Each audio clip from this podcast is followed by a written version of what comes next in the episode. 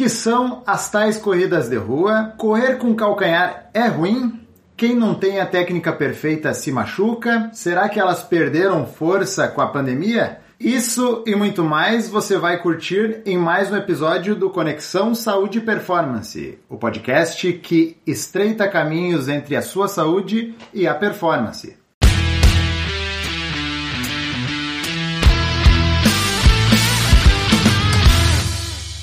Fala pessoal, aqui é Kairan Rios. Eu sou o Rodrigo Constantino. E estamos aqui em mais um episódio, hoje com o nosso colega de Golfite Assessoria Esportiva e amigo Neto Barros. Palmas pro Neto. Fala Neto! Cara, seguinte, faz uma breve apresentação aí de quem é o professor Neto Barros. Antes de tudo também agradecer, né, essa presença e oportunidade Sempre por estar... agradecendo. Valeu, obrigado aí, galera, é um prazer, né, participar Demorou, mas saiu, né? Demorou, mas saiu. Demorou, mas saiu. É, pra mim é um prazer, né? Falar sobre, sobre questões que envolvem o que a gente mais ama né, fazer. Então é, é muito bacana e eu agradeço também a oportunidade de estar aqui presente e falando sobre isso, né? Bom, quem é, quem sou eu, né? Quem é o Neto? Puxa vida, eu sou paraibano, né, cara? Lá de Campina Grande, Pelo na Paraíba. Sotaque, né? Sotaquezinho, né? Eu me formei lá, em, 2003, em 2012 e vim para Santa Maria para fazer pós-graduação. Então fiz especialização, fiz mestrado, conheci uma galera aí da corrida, né? O Márcio Chane, depois conheci o Cairan também, depois conheci o Rodrigo, agora mais recente, né? E, enfim, a minha formação é toda na, na, com a base né, de educação física, né, voltado para saúde, longevidade, enfim, tudo isso. E eu sou praticante da corrida. Em um determinado momento a gente achou que, puxa, acho que é por aqui o caminho, né? De poder trabalhar com isso também. A gente viu esse, esse nicho no mercado, né? Então, cara, Neto, o que quem eu sou, né? Professor de Educação Física, formado na Universidade Estadual da Paraíba, tenho pós-graduação aqui na, na UFSM. Trabalho com corrida de rua já há algum tempo aí. Sou um dos também fundadores da Golfit Assessoria Esportiva. E sou corredor amador, né? Pangarezão, pangarezão. Mas que hoje no dia da gravação desse podcast, bateu o recorde pessoal aí nas distâncias de 5, 10 e 21 quilômetros. Ah, né? exatamente. Parabéns, né? Tô quebradinho aqui. e também é pai do Pedro, né? E também sou pai do Pedro, pai isso aí, do Pedro, né? Pai do não Pedro. mais importante. Talvez o título mais importante, né, cara? É, Isso aí. verdade, Verdade, verdade. verdade. Neto, então conta pro pessoal que tá nos ouvindo aí em casa, que, que são essas tais corridas de rua? Que massa, né, falar sobre isso. Cara, corrida de rua é um movimento universal, né? Se a gente parar pra pensar assim, é, é muito bacana e muito legal ver o, a força que a corrida de rua tem hoje no Brasil. E assim a gente vê, a gente mora aqui em Santa Maria, que é uma cidade do interior, e a força que tem aqui em Santa Maria, cara, que é uma cidade do interior. Uma cidade grande, mas uma cidade do interior. Né? E é um movimento universal. A gente vê, por exemplo, esse movimento né, da corrida de rua, ele tem crescido no Brasil desde o final dos anos 90, por exemplo, entendeu? Que foram quando surgiram as primeiras assessorias esportivas lá no Sudeste, lá em São Paulo. Né? A gente tem aí a Run Fun e tem a MPR. e a MPR, que são as referências aí mais antigas no mercado, né, cara? Então imagina lá atrás começou-se esse movimento da corrida e do triatlon junto também, né? Porque tinha muito essa pegada do, do, do ciclismo também, né? Junto com a corrida e a natação. E a corrida ganhou um mercado e uma, uma, uma visibilidade tamanha que hoje a gente consegue ter grupos de corrida e assessorias esportivas nas menores cidades, assim, né? nas cidades do interior e, enfim, nas capitais isso é muito forte, isso, junto disso a organização de provas, enfim. Cara, a corrida de rua hoje talvez seja um dos esportes mais praticados aí do planeta, né, cara? Verdade, então, junto, é bem bacana. É, né? junto com a caminhada e, Isso. e a musculação que vem crescendo também, a corrida como sendo um, uma expressão corporal aí das mais fantásticas e um esporte bem democrático, né? É, não, e o que é bacana é justamente esse tipo de mudança, né, cara? A gente, sei lá, 15, 10 anos atrás, era muito atípico, incomum de encontrar alguém na rua treinando. Verdade. Né? A galera ia pra academia, ia pra pista no clube, ia, né? Pouco... Pouco correr esteira. E esteira, É, entendeu? esteira. Então, assim, eram outros, eram se torna até um movimento meio que cultural, entende? De tipo de mudança de cultura do esporte e migração dos ambientes fechados, indoor, né, para outdoor. Então a, a rua ganhou uma proporção muito maior na prática desportiva da corrida, né? Então é, é bacana ver esse movimento, né, cara? Até pela questão adjacente, quando a gente pensa nos grupos de corrida, a questão tribal, a questão do ser humano estar tá envolvido, né, com esse tipo de atividade, a gente vê que um vai puxando o outro e aí é exponencial, né? É, e o que, como tu tem visto, Neto, assim, o que tem levado as pessoas a correr, o que que motiva elas, pelo menos na quantidade de alunos que tu tem, que a gente tem aqui na É. Golfit, né? Perfeito, cara. Assim, muitas vezes, e é interessante eu já falar isso no início, né? O que que acontece? Muitas vezes o motivo que faz o cara começar, a pessoa começar a correr, não são os mesmos motivos que mantém ela depois na, treinando. Então, geralmente isso se associa com outros fatores, né? E vão se somando. Então, ah, eu entrei porque eu queria emagrecer. Aham. E ali, a partir disso, Saúde, eu consegui né? emagrecer, eu queria saúde, mas eu conheci o grupo e eu agora não corria nada, eu tô correndo 3 e o meu objetivo passou a ser correr 5, passou a ser correr 10, eu gostaria também de baixar o meu tempo e assim vai. Então são, são é, motivações e motivos que vão se somando e se acrescentando ao longo do tempo, que é muito legal, né? Porque a gente começa por um motivo, por uma. Um, a gente tem um objetivo pontual. Na medida que a gente consegue aquilo, seria o fim, então, entende? Pois é. Seria o fim, de repente, da prática desportiva. Ah, eu queria emagrecer 5 quilos, emagreci, Emagrecer, tá, agora deu, parar. parei. Não, né? Então a galera começa a se somar, eu quero emagrecer, mas eu quero isso, mais aquilo, e eu já tenho a força do grupo junto, né? Desses aspectos sociais. O próprio movimento da, da corrida de rua é uma coisa meio muitas vezes rebelde, entendeu? Tô saindo de casa pra correr, então é legal, Ah. né? É bacana, assim, Às isso, vezes na né? chuva, Na chuva, contra tudo e frio. contra todos, é Aham. isso aí, né? Então é, é, é bacana, assim, É, sabe? A sensação no final do treino, a sensação de Isso. dever cumprido. É, e, e bem como tu comentou ali, de primeiro momento a pessoa procura por algum motivo estético ou porque o médico mandou, mas depois, como se já tivesse conquistado aquele objetivo, só que a gente não, não se contenta com, com aquele objetivo e a gente vai sempre buscando mais, tanto quando é desempenho, né? Se a pessoa conseguiu correr 3, quer correr 5 e assim vai indo, quanto se fosse por estética, né? Mas eu vejo aquele laço que trouxe as pessoas faz elas continuarem a correndo e quererem cada vez mais, né?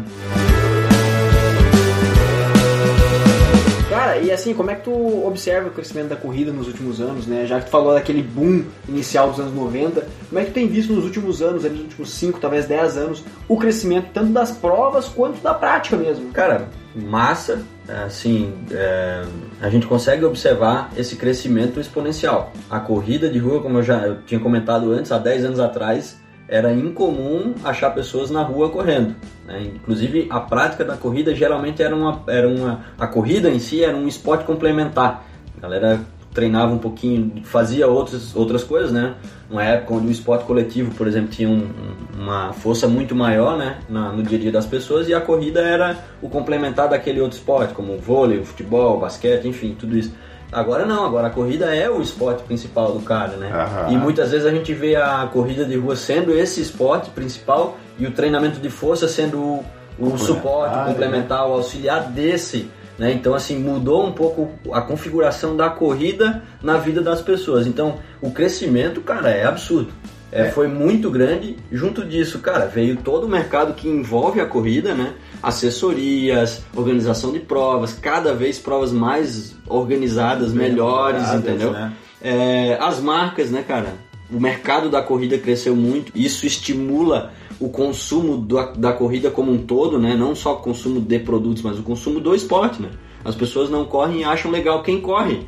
E aí, ah, também quero correr, porque se a fulana, aquela minha amiga, consegue, eu também consigo. Então, assim, é legal porque isso é o que fez crescer. Isso é o que faz crescer. Não, né, e a gente consegue observar isso tanto vendo as pessoas nas ruas cada vez mais correndo e também como trabalho nosso, cada vez mais as pessoas procurando uma assessoria, correr de forma mais técnica, correr de forma mais estruturada, porque vê a importância disso, né? E quer melhorar e quer, de certa forma, buscar o seu rendimento, né? E também querem, cara, a orientação do profissional. Isso também eu acho que é uma conquista da nossa classe, entendeu? Sim, sim. Porque, sei lá, antigamente podia ser que o cara que era ex-corredor profissional ia lá e fazia os treinos, montava os treinos da galera e isso aí se era assim, entendeu? Até porque o mercado da corrida não absorvia, a nossa profissão não absorvia esse mercado, entende? Hoje não, hoje a galera já tá se formando de olho, olha, é um nicho de mercado, a gente consegue trabalhar com isso e a gente consegue fazer uma coisa bem feita.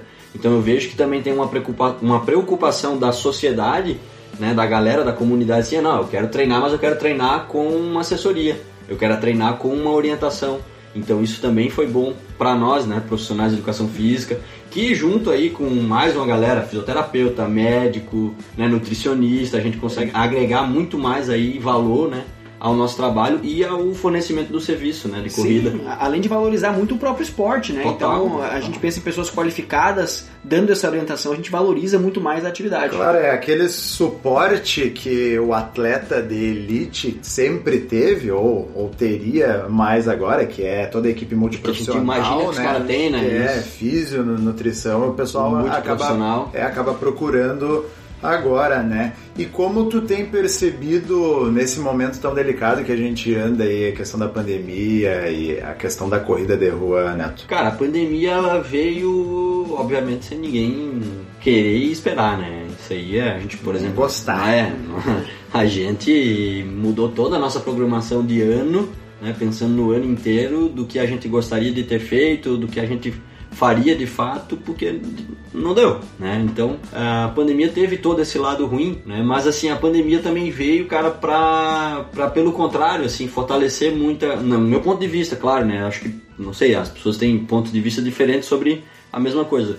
No meu, eu acho que a pandemia para a corrida, né? Sobretudo para para as pessoas que, que do meu convívio e enfim que eu observo assim em todos os lugares, em todos os treinadores que eu vejo, tanto na Paraíba, Rio, São Paulo, eu conheço gente de Santa Catarina, Minas, né, Brasília, então eu vejo que a galera tá mais unida pensando em tipo, não vamos deixar morrer, entendeu? A pandemia veio, óbvio que ninguém queria, as provas foram canceladas, logo surgiram os desafios virtuais, todo o movimento de que uhum. tipo não, na, nada vai ser desculpa para não para a gente não continuar correndo, entende? Então foi um movimento de união. Eu vejo eu vejo muito nesse sentido, entende? É. E, e muito mais assim, se a gente pensar, né, a galera que treinava mais na academia e as academias em algum momento ficou fechada por três semanas, um mês, essa galera também foi pra rua praticar corrida ou ciclismo, algum esporte de, de outdoor, né, assim, de fora, né? Uhum. Então foi, foi, na verdade a gente viu um movimento também de quem não praticava começar a praticar, começar a experimentar. Aí vai ter uma galera que vai curtir, vai ter uma galera que não vai gostar, e quem sabe essa galera que vai gostar aí vai, ó, oh, não, queria agora, quem sabe investir nisso aí, entendeu? Começar a treinar aí com esse grupo, com, né? Enfim, com um treinador, então eu vejo assim, a pandemia ela veio, obviamente não é positivo, mas se a gente puder tirar de alguma coisa boa, né, das piores situações, eu vejo que a união assim da galera da classe, vamos dizer assim, de é. corredores foi, foi muito é, grande. É verdade, a gente viu isso na Golfit mesmo, né? Uma, uma passagem por uma adequação ao que a situação precisava, mas até de certa forma não teve tanto baque assim quanto a gente esperava, né? O pessoal continuou unido, buscou forças de onde precisava e, e continuou de certa forma com, com a prática, né? Não, foi, foi massa, a gente, a gente também organizou, uh, a gente se organizou também porque a gente também teve que, que se modificar, né? Se adequar às mudanças. Que se reinventar. Tanto, né? É o novo normal. É, é, normal. E o pessoal todo ansioso para retomar das provas, né? Assim que as provas voltarem ali, seja lá quando forem voltar, é. o pessoal tá ansioso, todo mundo tá maluco com uma corrida. E inclusive eu, né? É, inclusive as provas estão sendo inseridas tanto em questões online assim quanto nas próprias planilhas, né? Como nem que não tenha uma prova, mas aquela meta de, de bater o seu tempo ainda Cria continua um existindo. desafio, né? Cria então, é. um desafio, então acaba que a, a, vida continua, mesmo sem ter as provas presenciais por enquanto. E outra coisa, assim, essa questão da pandemia também, porque assim, ó, é, dando uma, uma, rapidamente assim, falando o que eu penso, né? É, claro que é muito mais fácil a gente treinar e focar quando a gente tem um objetivo muito claro e pontual, né? Olha, eu vou fazer essa prova nessa distância, eu quero fazer em tal tempo, ou eu quero só completar ela aqui, eu tenho esse objetivo que é em tal dia aqui, muito pontual. Né? Então a gente se sente muito mais motivado para treinar dessa forma, porque a gente a está enxergando logo ali a linha de chegada, né? Nesse sentido assim, né? é, é isso aqui é o meu objetivo. Né? Então fica muito mais fácil de treinar, muito mais motivado para treinar. Mas quando a gente não tem isso, cara, a gente tem que tirar força de algum lugar, entende? força e motivação. Então o que eu vejo também é que a galera passou a treinar e curtir o processo do treinamento, mesmo sem ter esse objetivo, essa coisa muito pontual. Ah, vou fazer aquela meia maratona lá. Não tem isso, entendeu? Mas a galera seguiu treinando. Então, assim, é, foi um negócio que foi muito legal, entendeu? Mudou totalmente a configuração de tipo, eu tô treinando para aquela prova. Não, tô treinando e eu tô gostando porque eu tô melhorando e eu tô me sentindo bem. Então começou a, passou a curtir o processo, né? Curtir o meio e não somente o fim. Né? Então foi, foi, foi muito bacana. Né? Isso de se apaixonar pelo processo é muito importante, principalmente a gente que trabalha com esporte, a gente consegue observar isso, né? Que muitas vezes a pessoa não, não dá continuidade a uma atividade, por quê? Porque ela não se apaixonou pelo processo, ela só quis o resultado. Então ela queria, seja emagrecer 5, 10 quilos. E a partir do momento, às vezes, ela nem termina de emagrecer isso, ela nem consegue alcançar o objetivo, mas o processo é tão penoso para ela que ela não quer mais ter isso na vida dela. Então, quando a gente vê que uma pessoa se apaixona pelo processo e não fica somente pensando em metas futuras, aí ela aproveita a viagem e não só o destino. É isso aí. Ei, para-se daquilo, né? Tu corre por quê? Porque quer emagrecer? Porque quer isso? Não, eu corro porque eu quero Eu correr, gosto, né? Eu né? gosto de correr. Por isso que eu amo lá, lá no início a gente comentou, é, porque, quais são os motivos? Ah, geralmente é um pontual, mas se a gente atinge aquilo ali e para, muitas vezes não, muitas vezes somam-se a outras coisas, né? Ah, eu queria emagrecer, eu, 3 quilos, beleza, em dois meses já foi. Sei lá, em um mês foi. E aí, vai parar de correr? Não, agora eu tô gostando disso aqui. Entendeu? Agora eu vou, quero correr 3, eu quero correr 5. E assim vai, então. É E um negócio que eu venho observando, até não sei se vocês observam também, as pessoas que não, não trabalham com corrida, mas vestem a camiseta da, da corrida, inclusive nas suas redes sociais, assim, tu não. Muitas vezes tu não sabe qual é a profissão daquela pessoa, que ela faz da vida, mas tu.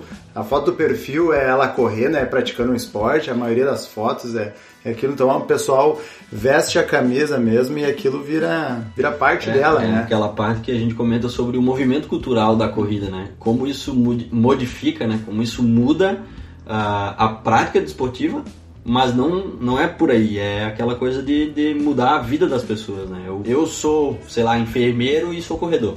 Uhum. Entendeu? Eu sou médico e maratonista, por exemplo.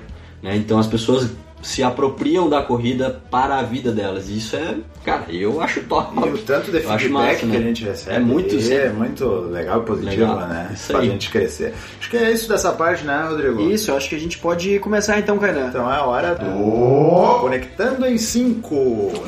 Neto, o Conectando em 5 vem com uma parte de trazer perguntas e colocações pontuais do que a gente vê que é do momento no tema tratado, tá?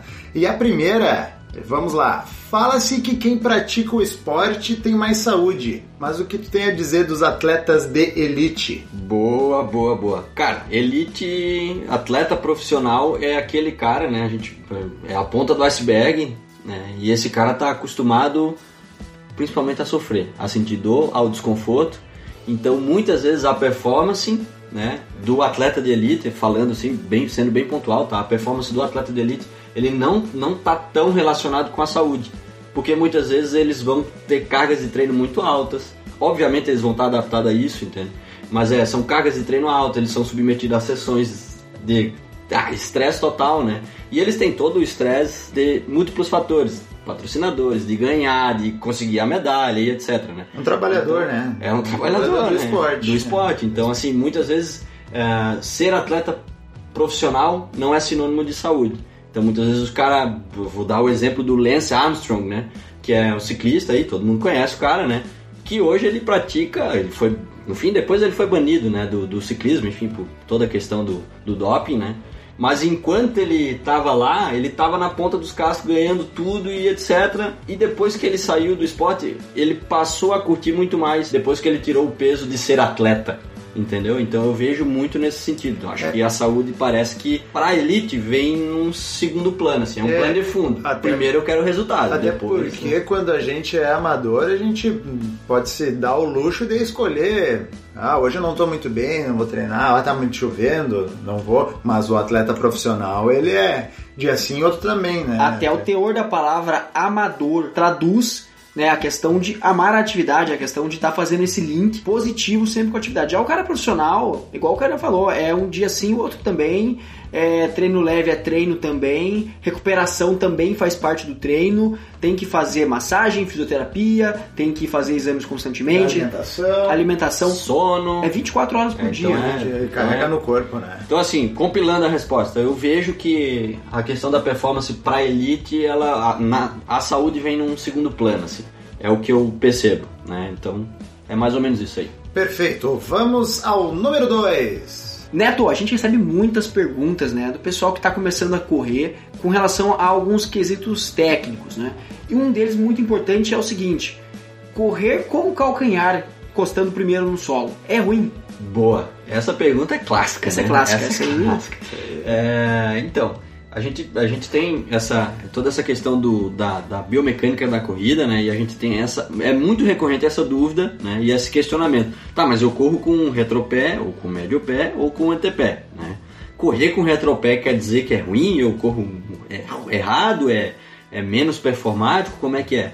Né? Então, Para quem tá ouvindo aí, correr com retropé é o correr com, entrar, calcanhar. entrar com o calcanhar. Perfeito, né? E aí, nesse sentido, a gente tem vários estudos, né? Até um que foi a gente publicou ali no GoFit Science, né? Que é o tipo de pisada que traz justamente esse tipo de informação. Será que os atletas, esses da primeira pergunta ali da elite, como é que será que eles correm? Entendeu? E a gente foi avaliar, eu, a gente não, né? Foram avaliá-los, né?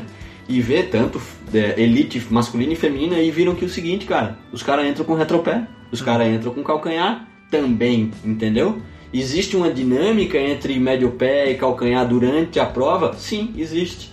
Quanto mais cansados os caras estão, menor é o, o índice de strike, né? O, a quantidade de passos que eles dão entrando com o médio pé, ou seja, eles modificam isso ao longo do, do- da prova. Passam a correr mais com calcanhar. Muda a performance? Não, porque os caras ganham. Então, poxa vida, peraí. né? Então a gente tem que ver. Errado não é, entendeu? É ruim? Depende. Depende do que. Ah, será que poderia ser melhor? Poderia ser melhor, mas é uma questão muito ampla de discussão, então a gente poderia fazer um podcast só falando É. disso aí. Mas assim, compilando, o que, que eu vejo? Correr com calcanhar é só mais uma forma de, de, de pisar, entendeu? Não, é, não quer dizer que é errado. Né? Ainda lembro o primeiro curso que eu fiz, cara, de corrida com, com o Velasquez, né? O cubano, e ele disse assim, não é errado. Tudo depende da velocidade de rolagem do pé. Então, se tu entra com o calcanhar, mas tu tá correndo rápido, a rolagem do pé é muito mais rápida do que se tu entrasse com um médio pé para alguém que corre um pouquinho mais lento. Então, assim, não é ruim, mas tudo depende. tudo É, depende de. É, o que a gente né? observa mais a- essa questão é, são nas corridas de velocidade, né? Que não tem esse tempo para rolagem do pé. Então acaba sendo mais necessário entrar com o médio pé ou antepé e ignorar o calcanhar, né? Mas aí a gente vai querer, daí existem pregações, né? Ah, não, com calcanhar não pode, blá blá blá. E daí tu vai querer falar isso para alguém que tá há 20 anos correndo assim e deu certo. E a ganha. pessoa- e ganha, e, E não ganha, tem problema. Entendeu? E daí- Agora na maratona de Londres, por exemplo, agora, pouco, né? O cara que ganhou, se vocês pegarem só o tape ali do sprint final dele, retropé total, calcanhar lá na frente, botando e ganhou. E foi. Então, assim, é muito discutível isso, entendeu? Eu vejo que, que as pessoas acreditam que correr com médio pé é melhor, é, sei lá, é o certo, mas não é bem assim, né? Não é bem assim, não existe certo e errado, existe o que é melhor para aquela pessoa, como ele corre e a partir disso a gente pode melhorar alguns aspectos e outros não. Eu acho que vai ser mais jogo, vai ser mais vantagem tu continuar correndo dessa forma e vamos fazer outras, outras alterações na dinâmica, né, na, na biomecânica da corrida, para que tu tenha uma corrida com mais fluidez e assim por diante, né? Perfeito. Vamos ao número 3. Entrando nessa onda de técnica também, quem não tem a técnica dita perfeita, tu acha que se machuca mais, Neto? Pois então. Pergunta, né? Existe técnica perfeita? Existe Existe. técnica. É uma Existe reflexão isso, né? ainda. Reflexão. É, como a gente já tinha comentado essa questão do calcanhar, né? A gente vê a técnica perfeita no livro e acha fantástico, né? Poxa, eu tenho que correr assim, né? E quando a gente vê o Kipchoge, por exemplo, que é o maior maratonista de todos os tempos, a técnica dele não é perfeita, mas ele é o melhor, Uhum. entende? A gente vê o Mofará, que é recordista olímpico nos 5 e 10 mil né, em pista. Não tem a técnica perfeita, né? Então tem toda essa questão da pegada na performance, né? E quando a gente fala de lesão, cara, a técnica e a lesão, existem sim alguns fatores biomecânicos que podem ser atenuados, né? Podem ser melhorados pensando em proteção e prevenção, talvez, entendeu? Mas isso é muito mais é, a área, digamos assim, do de multiprofissional envolvendo ou um traumato, um ortopedista e o fisioterapeuta, principalmente, o papel do fisioterapeuta é fundamental né, nesse tipo de avaliação, pensando em, em proteger e prevenir lesões, né? E a biomecânica. Né, mas quando a gente fala de lesão, a gente fala de coisas multifacetárias. Não é, na minha opinião, repito, não é a, aquela pisada com retropé, essa questão da técnica perfeita que vai te proteger totalmente de lesões, né? É mais ou menos assim que Perfeito. eu penso. Perfeito. Daí a gente volta a bater na tecla da adaptação, né? Então, pega o indivíduo que está há muito tempo correndo com a sua técnica e daí a gente vai querer modificar porque no livro tá daquele jeito e não vai funcionar e daí pode ser que a adaptação para aquilo ali não seja bom e possa levar, né? Uma... E, e assim, a gente não pode fazer o que o cara faz e de repente imaginar que aquilo é errado, amassar tudo e jogar no lixo e vamos recomeçar. Não dá? Não dá. Esse é o jeito do Rodrigo correr. E é a partir desse molde dele, da máquina dele, que nós vamos fazer pequenas adaptações, né? E, e ir observando como que ele vai reagir. Ah, não tá, não tá legal, cara. Não, então vamos voltar. É. Vamos dar um passo atrás e tu vai correr do jeito que tu corria. Vamos mudar as capacidades antes da, antes da biomecânica. É, né? basicamente a gente como profissional vem, pega a técnica perfeita, mas olha para o indivíduo e tenta melhorar algo nele, não tentar fazer ele virar aquele, aquela foto do livro. né? Exatamente, É. não, vamos, re- não vamos tentar replicar o que a gente vê, né? É, até porque os modelos técnicos, né, seguem padrões de membros, por exemplo, que o nosso indivíduo pode ser que não tenha. Então, Anatomicamente o cara é diferente do livro, diferente, né? É, muda aí, né? Pois é, então, digamos, proporção entre fêmur e tíbia, coisas desse tipo mais simples possíveis já mudam totalmente o padrão que seria um padrão, entre aspas, modelo técnico, né? O padrão perfeito. Perfeito. Então a gente joga isso pro corredor amador, né? Principalmente pro amador ainda, porque é uma pessoa que corre pela diversão, né? Então muitas vezes ele não vai estar sofrendo aqueles estresses é, altíssimos que os atletas de elite sofrem e por isso talvez uma técnica é, menos refinada na elite seja mais problemático. Mas quando a gente fala de corredores amadores, né, a gente tem também que tentar entender a realidade das pessoas e sempre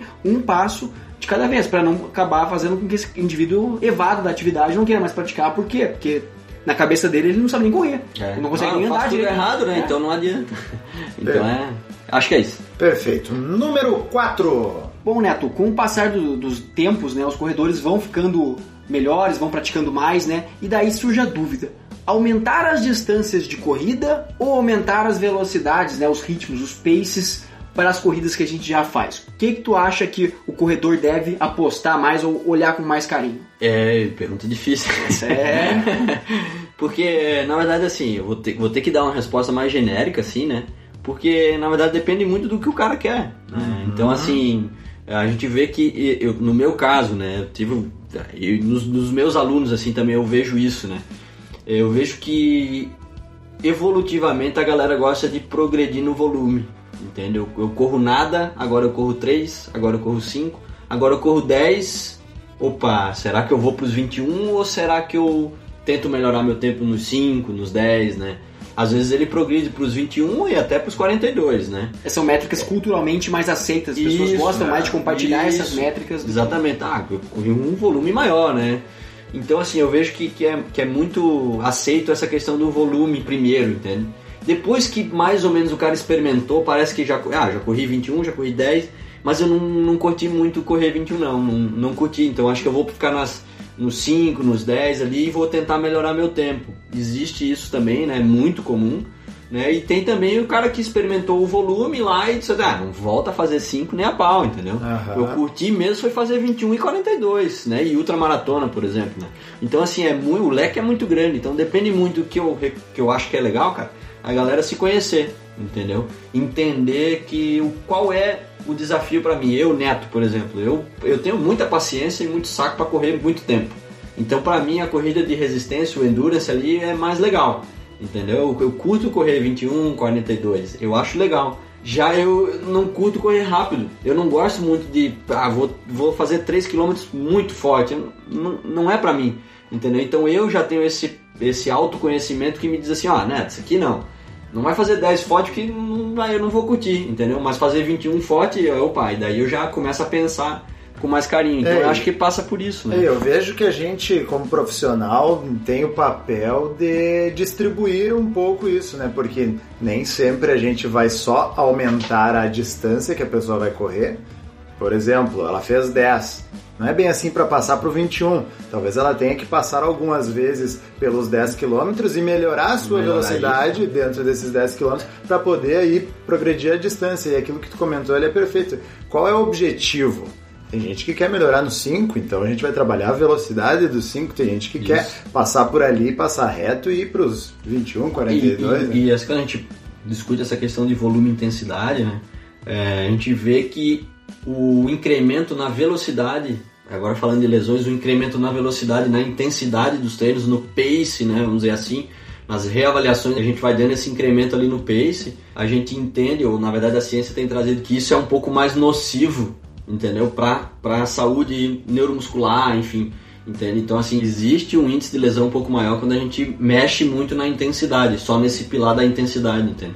Já no, nesse pilar do volume, né, o que a gente vê um pouco menos, né, o índice de lesão um pouco menor, porque a gente consegue controlar melhor esse ganho, né? Então, mais ou menos aí o que a gente vê que a ciência traz 10 até 15% por semana no ganho de volume, dentro de uma periodização organizada, né, não é nocivo. Então, se a gente tem calma e paciência para evoluir no volume, ele é menos nocivo do que mexer na intensidade. Mas aí são questões mais técnicas, enfim, assim, né? Que a gente. Mas é, mas é mais ou menos isso aí. Perfeito. Número 5.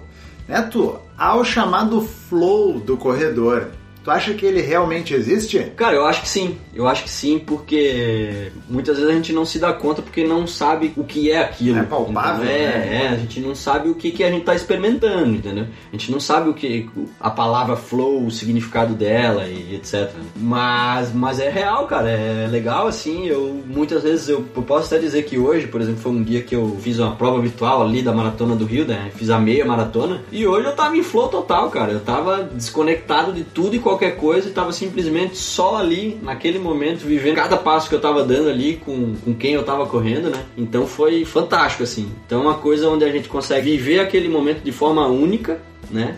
Ímpar, se desplugar e se desconectar de tudo e qualquer outra coisa. E a corrida, aquele momento, passa a ser a coisa mais importante da tua vida e mais prazerosa naquele momento. Então, tenho certeza que, cara, é muito real, né? Hum, Mas eu acho que às vezes demora um pouco mais, às vezes demora um pouco menos pro cara sentir isso. Vai né? muito do autoconhecimento do também. autoconhecimento, o cara tem que, tem que curtir bastante, entendeu? O esporte, assim, pra É. poder tu. Porque é aquela coisa, se o cara não. Eu tô fazendo sem aquele gosto, né? Sem aquele tesão. É, tem que ter tesão, cara. Porque É, então, senão é é. complicado. Então, tipo, eu acho que quando tem isso aí se torna muito mais fácil de atingir o flow, assim, né? Essa- Aham. Esse estado de espírito, assim, entre aspas, elevado, né? Ah. Então, mas, é, mas acho que é real, sim. Neto, então uma perguntinha bônus aqui pra ti, né, cara? Essa pergunta bônus geralmente ela vem num caráter mais humorístico, né? E, e, cara, assim, ó, tu já correu a maratona de São Silvestre? tá louco, hein? Ou uma- É, qualquer tipo de maratona. maratona de 3 km, de 5 km. É, essa daí é, essa daí é clichê, né? Essa é clichê, né, cara? É, tem uma história sobre isso aí, cara. Quando eu, eu fiz a minha primeira maratona, e que foi de Porto Alegre, e depois eu viajei pra Paraíba de férias, e quando eu cheguei lá, eu- ah, os meus amigos, ah, você fez maratona, ah, que legal, ah, legal. Agora então já dá pra correr São Silvestre, né? É, já tinha Só que, passado claro, É, duas quem não, pra quem não sabe, né, a São Silvestre ela é uma prova de 15 km, né? Enquanto a maratona é uma prova de 42 km, 195 metros. Então, é, geralmente o pessoal acaba confundindo, né? Achando que, na verdade, toda corrida é maratona. O pessoal acaba às vezes não entendendo que a maratona é uma corrida específica, um nome específico para uma corrida de uma distância determinada, né? Então a pessoa acaba se confundindo tudo, então confunde a corrida de São Silvestre com uma maratona e aí no final fica tudo embaralhado. E no final ali eu disse que sim, agora eu tô preparado pra não Agora- levar a discussão adiante. agora estou apto. estou apto, é isso aí. Mas daí tu correu a maratona de São Silvestre ou não? Essa não. Essa não. Ainda não, mas essa daí eu tenho, essa daí tá na minha lista. Só, na- só as maratonas É, mesmo é. tu já correu. Mas dizem que na verdade a corrida de São Silvestre não dá nem pra correr direito, né? Porque é um tanto de gente ali que você não Ah, consegue. sim. Você pode ficar parado no bolo que o bolo te leva pra frente, né? É, a gente tem, tem vários alunos aqui nossos que já fizeram lá, né? Tem experiências muito legais, porque parece que é uma coisa muito é, distante do que a gente vive em outras provas de corrida, né? porque é na verdade um parece um festival de corrida. Uhum. A galera vai fantasiada, vai para curtir a prova, né? Então é uma pegada totalmente diferente. Então é, acho É que um evento. É um né? evento, É, é, o maior, sim. acho que, de, de corrida aí, não. Acredito que sim. Acho que sim. Do Brasil, Do acredito. Brasil é o que tem mais nome, né? Inclusive meu pai, meu pai é corredor também, corredor Opa! amador aí, todo dia faz sua corridinha. E ele por muitos anos correu a São Silvestre, né? E um desses anos, inclusive, ele ficou sendo televisionado um tempo, justamente porque atrás dele tinha um cara fantasiado com. a- Não lembro exatamente qual que era a fantasia, acho que era do Vanderlei Cordeiro, na época que sofreu o abraço nas Olimpíadas lá. Do- não era do padre lá do, do Pois é, mas é, é uma fantasia enorme, assim, uma fantasia enorme que o cara tava. E o pai ficou um tempo sendo televisionado. Inclusive, um abraço pro meu pai aqui. que, que ficou um tempo ali justamente porque toda a mística que tem essa prova, né? A prova Verdade. aqui no Brasil, prova realizada no, no- na virada do, do ano ali, né? Então, Verdade. Show de bola. Neto, a gente gostaria de agradecer muito a tua presença e colaboração. A tua fala foi um bate-papo show de bola. deleite para os nossos ouvidos. Opa, Verdade, que feliz então. Então, Neto, se quiser deixar um recado aí, agora o microfone tá pra ti aí todo teu. Beleza, eu quero, na verdade, agradecer novamente aí pela oportunidade, né, pelo, pela lembrança aí, é sempre bom, sempre um prazer para mim falar sobre o que a gente gosta de fazer, o que a gente faz, né, e então agradeço, É, recomendo aí galera, escuta o podcast, comenta aí, vê o que, que vocês acham, entre em contato com a gente, né, e acho que é isso, vamos correr galera, vamos correr. Não, então, Neto, se quiser deixar uma propaganda aí do teu trabalho, com o que, que tu tá trabalhando agora, como é que faz pra te achar. o jabá é todo teu aí. Ah, tá bom, show de bola. Então, vou falar da Golfit, então, né? Golfit Assessoria Esportiva, que é, que é a nossa assessoria. Isso. É, a gente trabalha com corrida e com ciclismo e com corrida e ciclismo, né? As duas modalidades combinadas, né? Para quem curte aí um duatlon e enfim. É por aí. Então, Golfit Assessoria Esportiva, pode procurar a gente aí no Instagram, no Face, no nosso site, golfiteassessoriaesportiva.com.br, conhecer um pouco mais de nós, da nossa história, dos nossos treinadores, enfim. Eu acho que é isso. quiser cara. aparecer no quiser aparecer no CT, é, né? no nosso CT. convidado. Então é isso aí. Tá convidado a treinar aí com a gente, experimentar uma aula, um treino, sei lá, cara. Vamos, o importante é se mexer, né? É verdade. Isso, show de bola então, Neto. A gente agradece mais uma vez. E pro pessoal, cara, meu amigo de casa que ouviu a gente até aqui, vai no nosso post do Instagram e comenta o que você achou dessa entrevista, desse bate-papo na realidade, né? E aproveita também, passa no Instagram do professor Neto, o arroba netobarros.golfit e deixa uma mensagem legal pra ele lá, porque energia positiva é sempre bom, né? Pra você também que tá ouvindo pelo Spotify, não esquece de clicar no botão de seguir. E se você estiver ouvindo pelo Apple Podcasts, né, o antigo iTunes, avalie a gente com 5 estrelas lá. Isso só se você gostar. Se você não gostar também, você deixa a nota que quiser e deixa um feedback, porque a gente sempre lê tudo que vocês escrevem E lá. é muito importante. Isso ajuda a gente a melhorar esses bate-papos, tá? E se você conhece alguém que possa gostar do conteúdo que a gente traz por aqui toda semana, compartilha com essa pessoa e ajuda a gente a espalhar o conhecimento por aí. É isso aí, fechando mais um episódio do podcast Conexão Saúde e Performance. Até a próxima. Valeu! Falou, galera!